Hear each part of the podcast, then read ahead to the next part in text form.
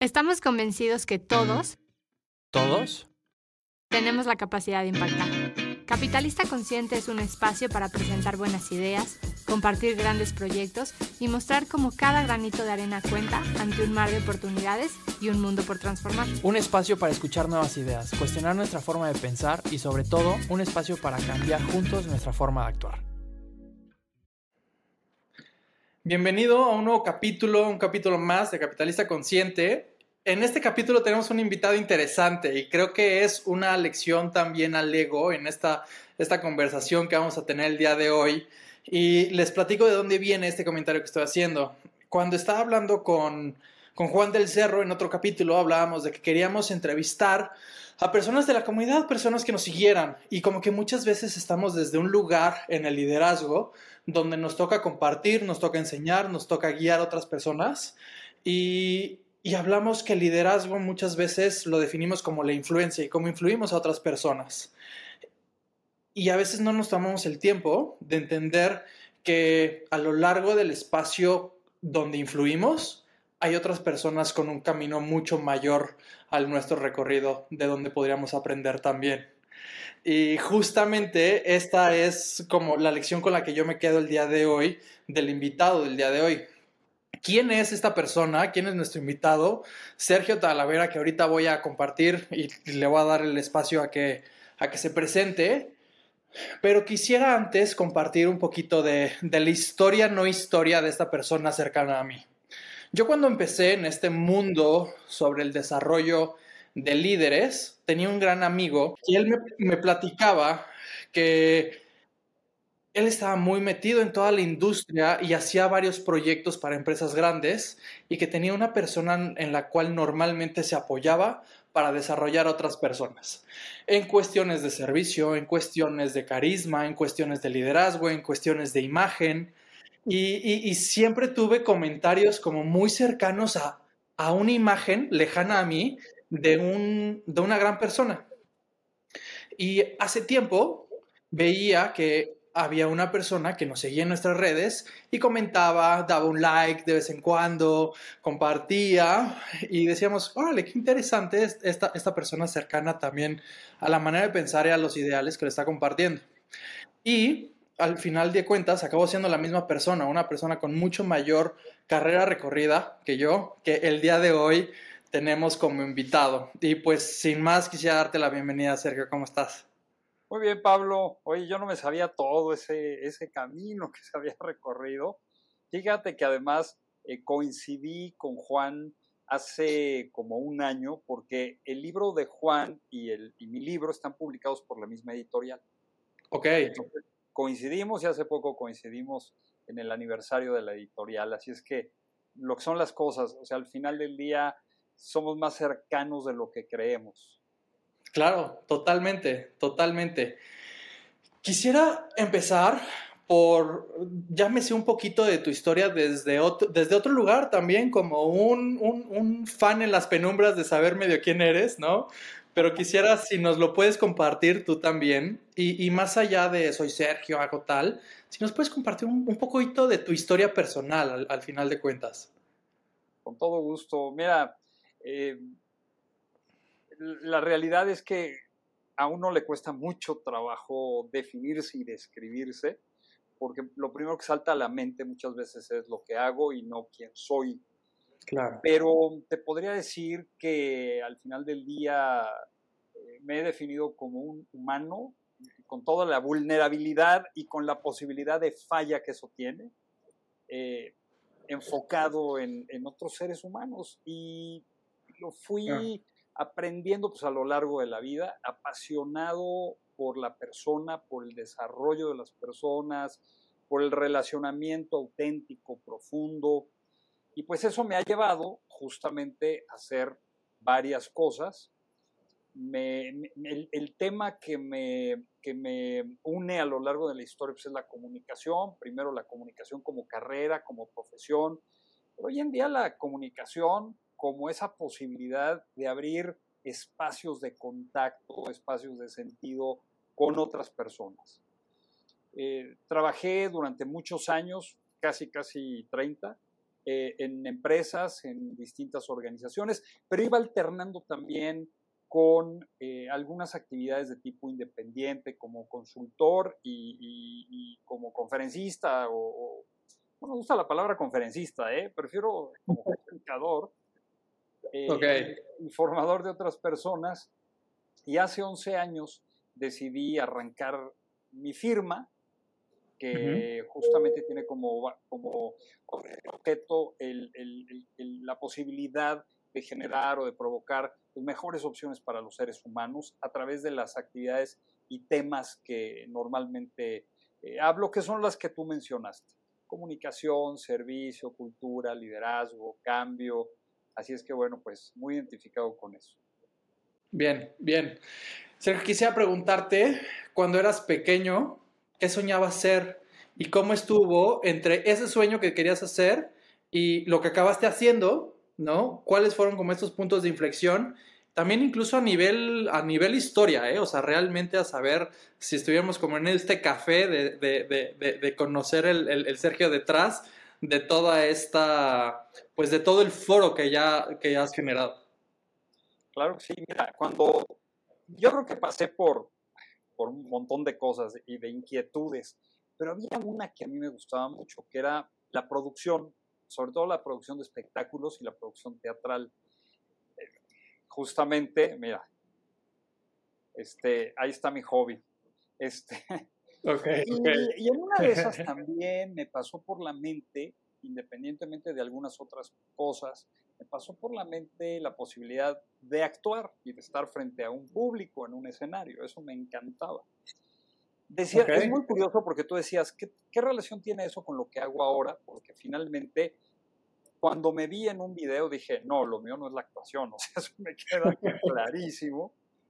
Eh, sin embargo, hubo cosas que aprendía porque de la producción, aunque fuera amateur, de la producción y de la dirección, tomé muchos elementos para gestionar equipos de trabajo, para sacar adelante proyectos a pesar de, de, de pocos recursos con los que se tenían, en, fin, cosas, herramientas que hoy agradezco, pero además, justamente cuando me paro enfrente de un grupo de personas y tengo la posibilidad de compartir algún tema o en una conferencia, pues cuenta que es el escenario. Entonces, al final del día sí lo estoy haciendo. Oye, Sergio, desde tu lugar quisiera preguntarte, ¿qué estás viendo hoy en día? Al final de cuentas, a ti te toca trabajar, me imagino, con muchas industrias, con muchas personas, y te toca la cercanía cuando los líderes, cuando directores de empresas te comparten los quiebres. Y muchas veces como que algo de lo que me he dado cuenta es que hay muchos quiebres muy parecidos a lo largo de las diferentes industrias y de las diferentes empresas, porque lo que hay en común es que hay personas detrás de todo esto y como que muchos quiebres son muy parecidos, ¿no? Y entonces quisiera, quisiera hacerte esa pregunta primero que nada, ¿qué es lo que hoy en día estás viendo y, y si a lo largo de esta, de esta carrera y esta experiencia, si has visto alguna transformación también en una cuestión generacional. Sí. Mira, siempre viene a mi, a mi cabeza una frase de Carl Rogers, un psicólogo del desarrollo humano, que decía, cuando veo al mundo soy un pesimista, pero cuando uh -huh. veo a la gente, cuando veo a las personas, soy increíblemente optimista. Entonces, veo que siempre estamos en constante cambio y en constante conflicto y en constante choque. No nos hemos dado una respirada, es increíble, el ser humano no se ha dado una respirada profunda en mucho, mucho tiempo. Quizás nunca nos la hemos dado, pero cuando ves a la gente que sí trae esa, ese entusiasmo por marcar una diferencia, por hacer algo diferente, por eh, ser más solidaria o solidario, por buscar nuevas alternativas, pues a mí me llena evidentemente de, esperanza y de emoción. Veo en este momento en, muchas industrias, eh, veo frustración, veo frustración expresada de muchas maneras, a veces expresada en ganas de dejar de hacer lo que están haciendo, en ganas de cambiarse de organización, pensando que esa es la, solución. Eh, veo frustración de eh, líderes y de personas que están a cargo de otras personas que se sienten incapaces de conectar, de, generar un trabajo conjunto que les lleve a tener muy buenos resultados, ¿no? Y, lo, veo y lo sigo viendo. Eh, por supuesto que hay también ejemplos maravillosos, pero, pero creo que en lo general, y no quiero yo aquí plantear una visión muy pesimista del tema, pero es la realidad. O sea, eh, veo como esta inconformidad que, todavía tenemos. Y es que cuando tú justamente empiezas a ser más consciente y te das cuenta que a pesar de todos los avances que tenemos, pero seguimos en entornos de inequidad y de desconfianza y de exclusión. Pues, evidentemente, no, no, no, puedes eh, decir ya estamos del otro lado, aunque, aunque las cosas han ido mejorando, eso también es cierto. Entonces de repente me dan ganas de decir, oye, entiendo la frustración, pero también tenemos que voltear a ver todo lo que sí se ha hecho, que es un paso maravilloso de, de ganancia y de avance. Claro. Fíjate que ahorita que le estabas diciendo, me hace todo el sentido. Me hace todo el sentido justamente, como sabes, no solo tenemos el, podcast, también tenemos toda una empresa, este, que tenemos la consultora y tenemos toda otra parte que tiene que ver con turismo de regeneración social, ¿no? Eh, y ahí, ahí tenemos a gente trabajando con nosotros y nosotros trabajando con ellos al mismo tiempo. Eh, y ahorita que estabas hablando de la, de la frustración, yo podría, o sea, si hicieras una, esa pregunta en un escenario, ¿no? Yo sería una de las personas que levanta la mano de decir, sí, sí me he encontrado frustrado. Sí me, eh, y, y, entonces quisiera, en ese lugar, antes de seguir avanzando, ¿cómo, cómo rompemos con esa frustración como líderes? Mira, va a sonar muy simple lo que voy a decir, no, no es tan simple, evidentemente es más complejo y es más profundo. Pero yo siempre he dicho que en el momento en el que elevas la condición humana a partir de las relaciones, que al final las relaciones se dan, ¿eh? No tienes que hacer muchísimo más. Pero cuando esas relaciones están enfocadas en la construcción y en el desarrollo de alguien más, cuando no están ensimismadas, sino que están viendo a alguien más, en ese momento, cuando tú elevas la condición humana, disminuye la frustración. Eh, porque entonces la gente encuentra espacios de sentido, de sentido en todo, en, todo sentido, ¿no? Sentido existencial, pero también sentido vital, pero también eh, simplemente direccional, ¿no? Sentido. Y, y, creo que esa es una muy buena fórmula. Ahora, el cómo hacerlo no es tan fácil. Suena más fácil de lo que es, pero tampoco considero que sea imposible. Lo podemos hacer. Claro. Yo cada vez, yo veo, sobre todo a niveles de liderazgos, Pablo, yo veo gente bien intencionada en todas partes. pero eso no garantiza que el impacto sea positivo. Yo de verdad me encuentro con gente que, que quiere hacer las cosas, y tiene buenas intenciones, pero que al final del día hay malas ejecuciones. Y parte de esta enorme frustración que estamos provocando, que es como una contaminación muy sutil, pero que ahí está, eh, se debe justamente a que los liderazgos sociales, políticos, organizacionales, eh, de movimientos, etcétera, etcétera, tienen las mejores intenciones en muchos casos, pero malas ejecuciones porque no saben exactamente cómo hacerlo. Claro, claro, me hace, me hace mucho sentido. Y, quisiera hacer una pregunta de seguimiento en esta parte, donde te voy a exponer un caso. ¿Qué sucede con estas organizaciones? Y a, manera simplemente de, quiero saber qué hay en tu cabeza de cómo resuelves este tipo de, de cuestiones cuando se abren los espacios, ¿sí? Donde las organizaciones, y creo que tiene que ver con un tema de la ejecución, estoy, estoy 100% seguro por ahí, pero se abre el espacio, ¿sí? para ir sanando eh, estas dinámicas y a ir elevando estas relaciones. Sin embargo, yo me he encontrado en ocasiones con clientes míos y en, mi misma organización donde esos espacios se han, se han ido y creo que ha, ha, estado sucediendo mucho y es algo que he estado viendo mucho hacia el drama. ¿Sí? Y, entonces, ¿cómo, ¿cómo sanas el querer crear esos espacios, pero sin transformarlos o que se vayan eh, perjudicando por el drama mismo de las, de las personas? Mira, me gusta pensar mucho en el aquí, en el ahora y en el adelante.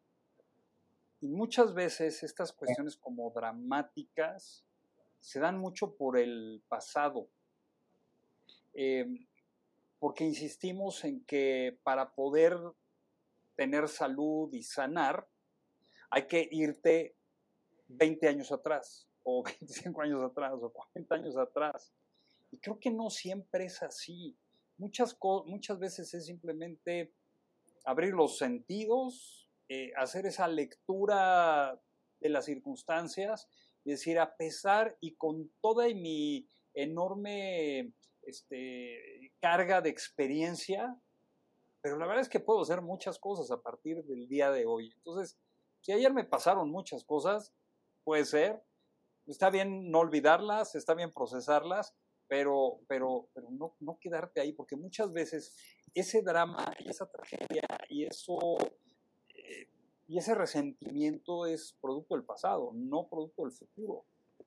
Claro. Y, pero leerlo a veces cuesta trabajo. ¿eh? A veces Totalmente. cuesta mucho trabajo.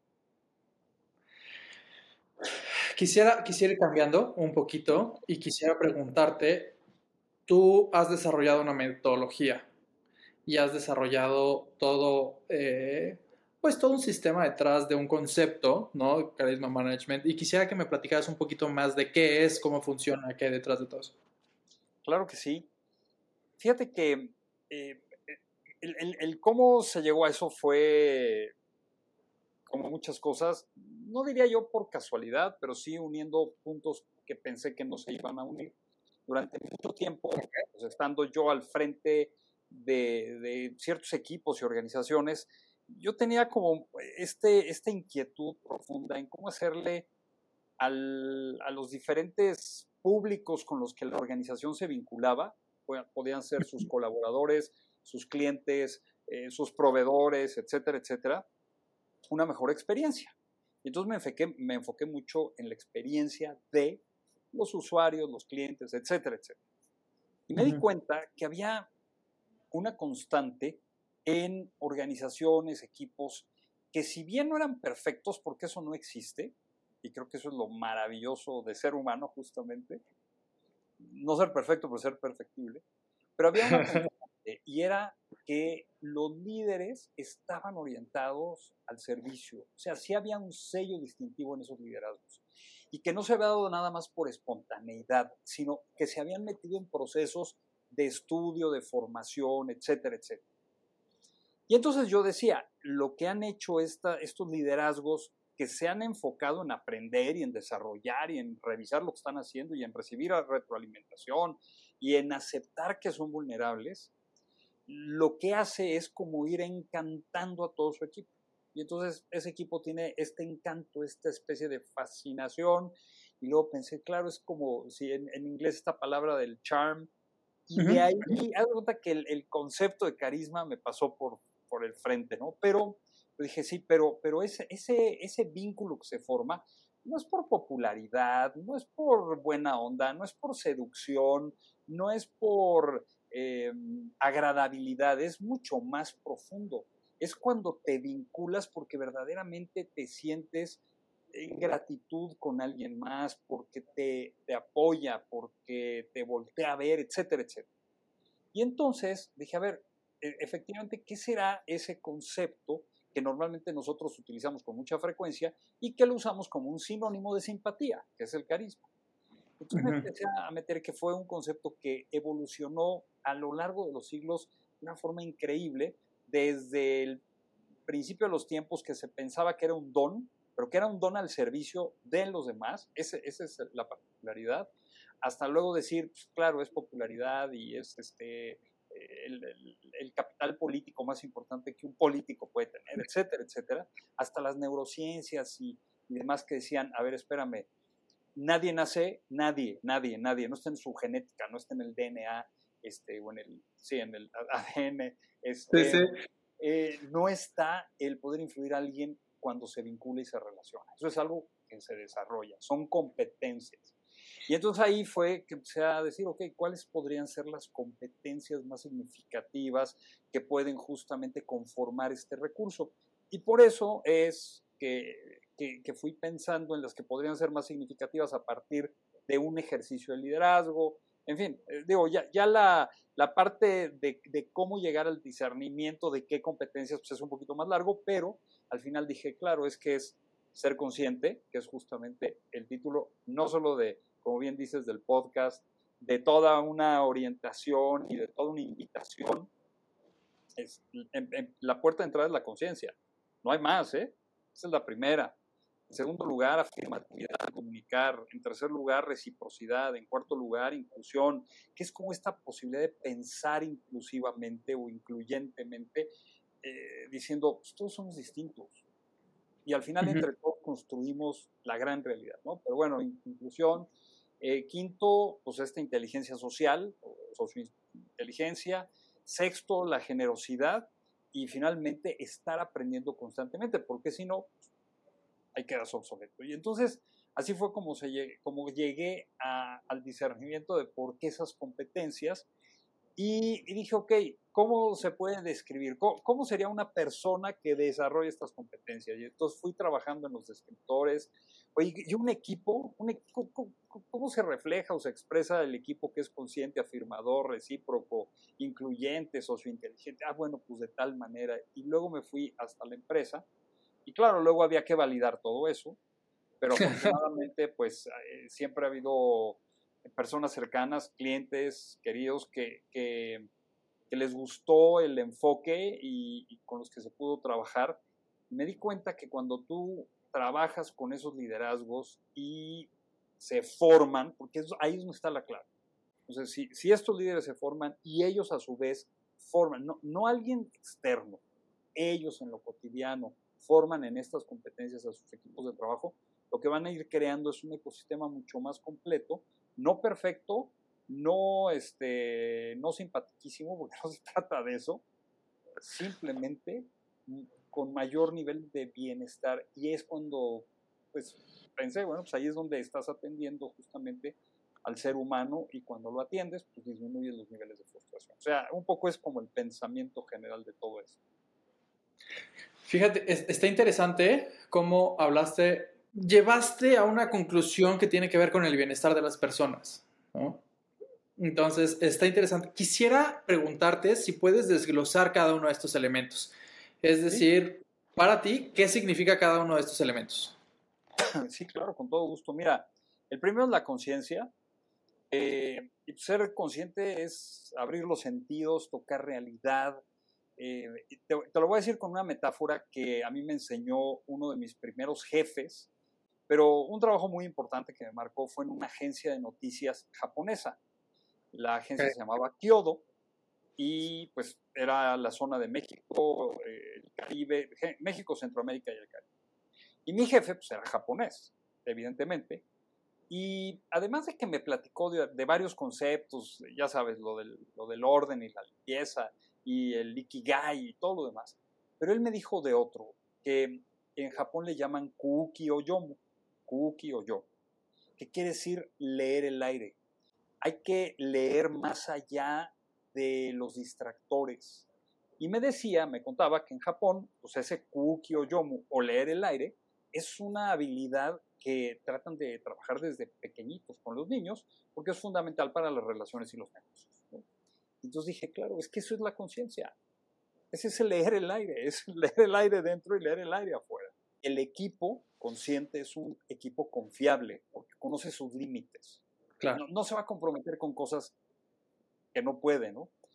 Y la organización cuando es muy consciente, pues es más autogestionada también, que es lo que muchas buscamos con este accountability, o, yo, yo le llamo autogestión, pero si no eres consciente, no, no, no te gestionas, ¿no? Entonces es el primer componente. Claro. El segundo es la afirmación, la afirmatividad, perdón. Asertividad viene de acertus, que significa afirmar, y en pocas palabras es, soy capaz de comunicarte con transparencia y con, con, honestidad qué siento, qué espero, qué quiero, qué deseo, eh, qué, experimento, este, en lugar de poner barreras y demás. De tal manera que eh, puedo expresarme, respeto la forma en la que tú te expresas y, tú me, me, respetas en la forma que yo me expreso. Y la segunda dimensión de esta afirmatividad es el reconocimiento. Entonces, es todo lo que hacemos comunicacionalmente para reconocer. Y entonces resulta que un líder que es asertivo pues es un líder eh, afirmador y un, un, equipo que es mucho más asertivo, pues es un equipo más respetuoso y en una empresa o en una organización donde se dé esta asertividad hay posibilidad de diálogo mucho más maduro, diálogo sano, diálogo puertas abiertas, en fin. El tercero de los componentes es la reciprocidad, que más allá de yo te doy si tú me das, la reciprocidad es leo las necesidades o leo las circunstancias y doy. O sea, para mí es el efecto de dar. Y por supuesto, si recibes algo, agradecerlo. La gratitud entra ahí, pero la reciprocidad como esta semilla de la solidaridad. O sea, yo no puedo aspirar a ser solidario si primero no trabajo mi, nivel de reciprocidad, que simplemente es de qué forma te puedo echar la mano, de qué, de, qué forma te mm. puedo ayudar, ¿no? Este, siempre hay formas de, ayudar. Entonces, claro, el, líder que es más recíproco pues es un líder comprometido, el equipo recíproco es un equipo solidario, y entonces sí, resulta que la empresa o la, organización más recíproca es socialmente responsable, verdaderamente responsable. ¿no? Eh, el cuarto componente es la inclusión, no entendida como integración, es decir, para mí la integración es cuando tú das condiciones similares a, personas en situaciones distintas. ¿no? Eh, tendemos a, a, integrar, a que haya equidad. Aquí es simplemente decir, oye, Pablo, tú y yo tenemos una forma distinta de pensar. Estamos cableados de otra forma. Y, lo increíble es que los 8 mil millones de seres humanos que habitamos este planeta estamos cableados diferente. Entonces, no hay dos que se parezcan. Y lo, bonito es que podamos entender que lo que es diferente se complementa y lo complementario pues, es valioso. Ahora, esa, esa inclusión es complicadísima, ¿eh? porque genera una acción Pon, a, conversar a dos personas que tienen un punto de vista totalmente distinto de la vida y se va a crear fricción.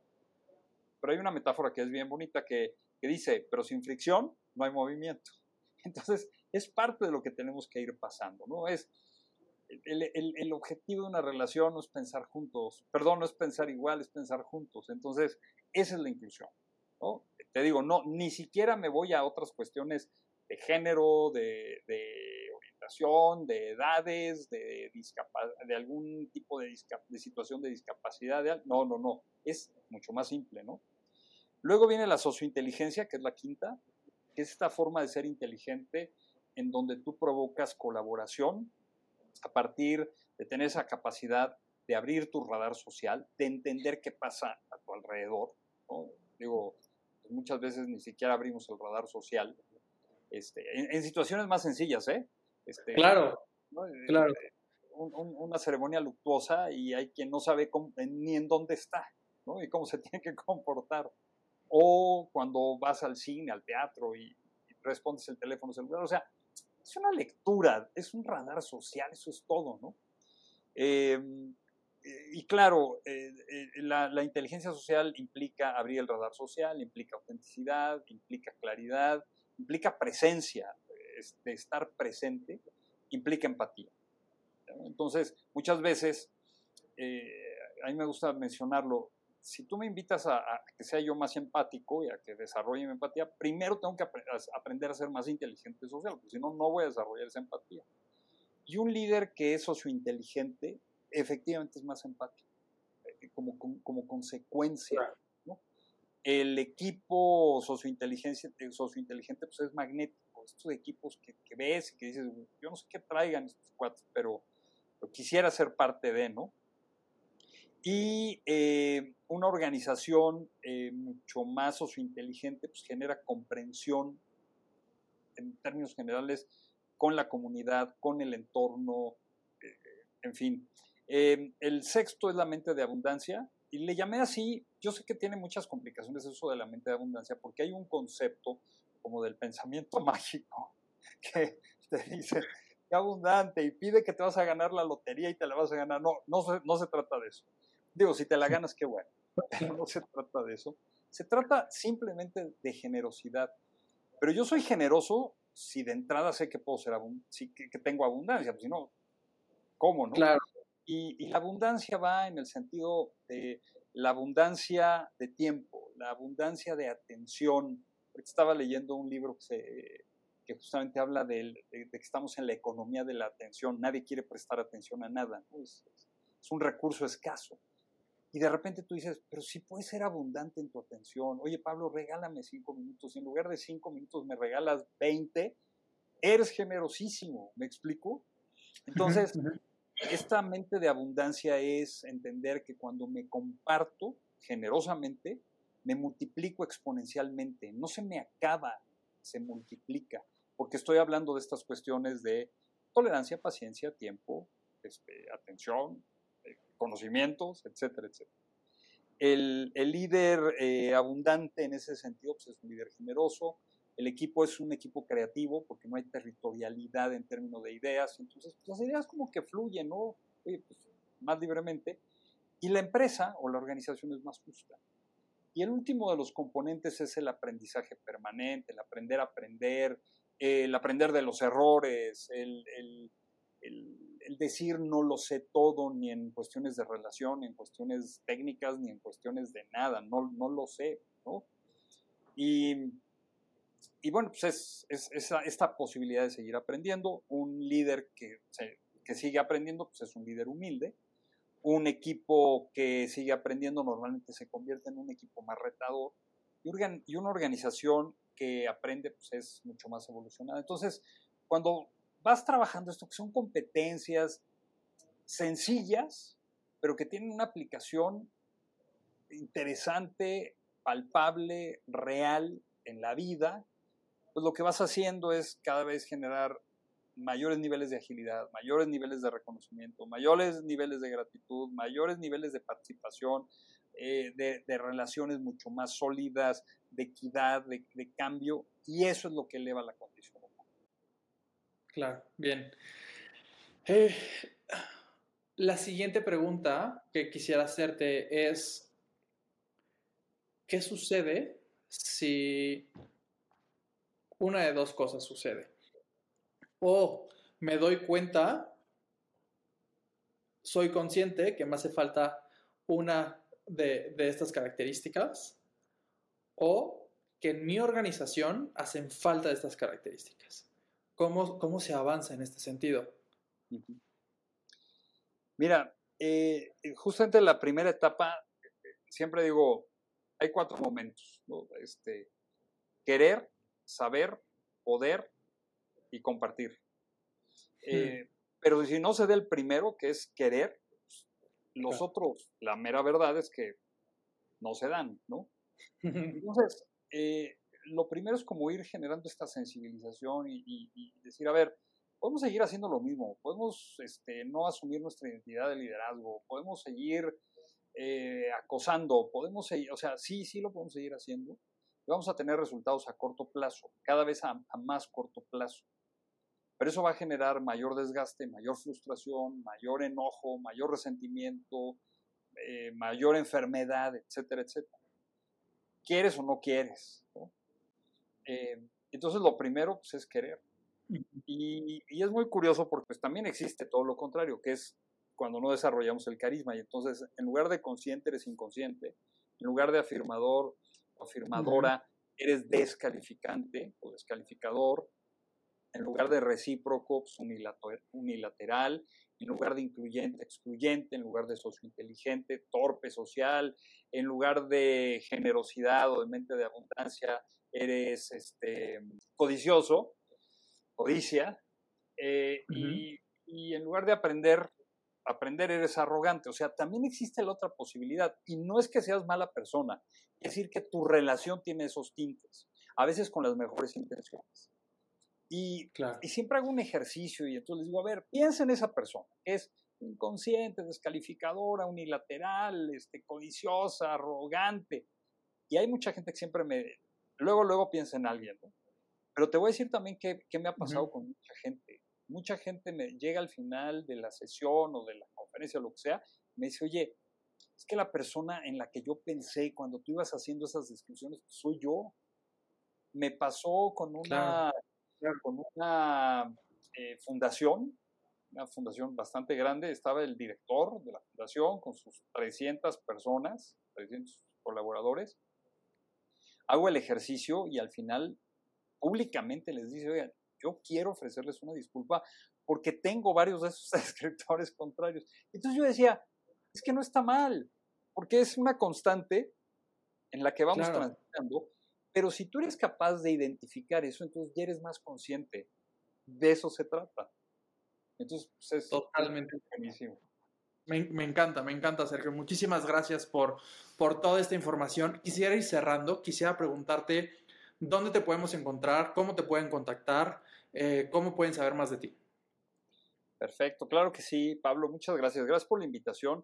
Y además te voy a decir algo con lo que me identifico y, espero no ser, no, no pasarme de, ¿no? Este, pero, ¿sabes qué? yo cuando les veo, les veo increíblemente utópicos. Y yo también me siento así, yo también me siento así. Y es padrísimo porque las utopías del pasado son las realidades del presente, ¿estás de acuerdo? Y las utopías del hoy serán las realidades del, futuro. Entonces, me encanta y me ha encantado pues, compartir esto en, este espacio y, seguir colaborando, porque estoy seguro que tenemos un montón de cosas que, podemos, con lo que podemos sinergizar. Yo pues, estoy en redes sociales como Checo Talavera, en, todo aparezco como Checo Talavera.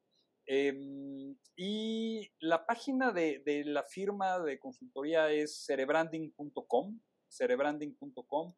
Em, pero bueno, si me buscan como Checo Talavera, ahí aparezco eh, prácticamente en todas. No recomiendo que me busquen mucho en X o en Twitter, porque luego sí soy medio rijoso ahí, me doy pena, entro, pero en las demás sí.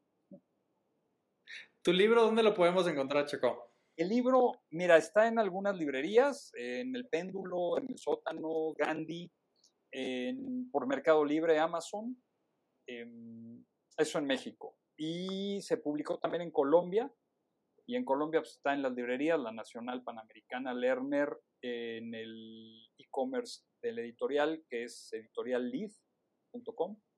Este, pero bueno, básicamente, la verdad es que por cualquier plataforma digital rápidamente lo encuentro. Perfecto. Oye, a ti te voy a enviar uno, Pablo. Ahorita me pongo de acuerdo. Buenísimo, muchísimas gracias.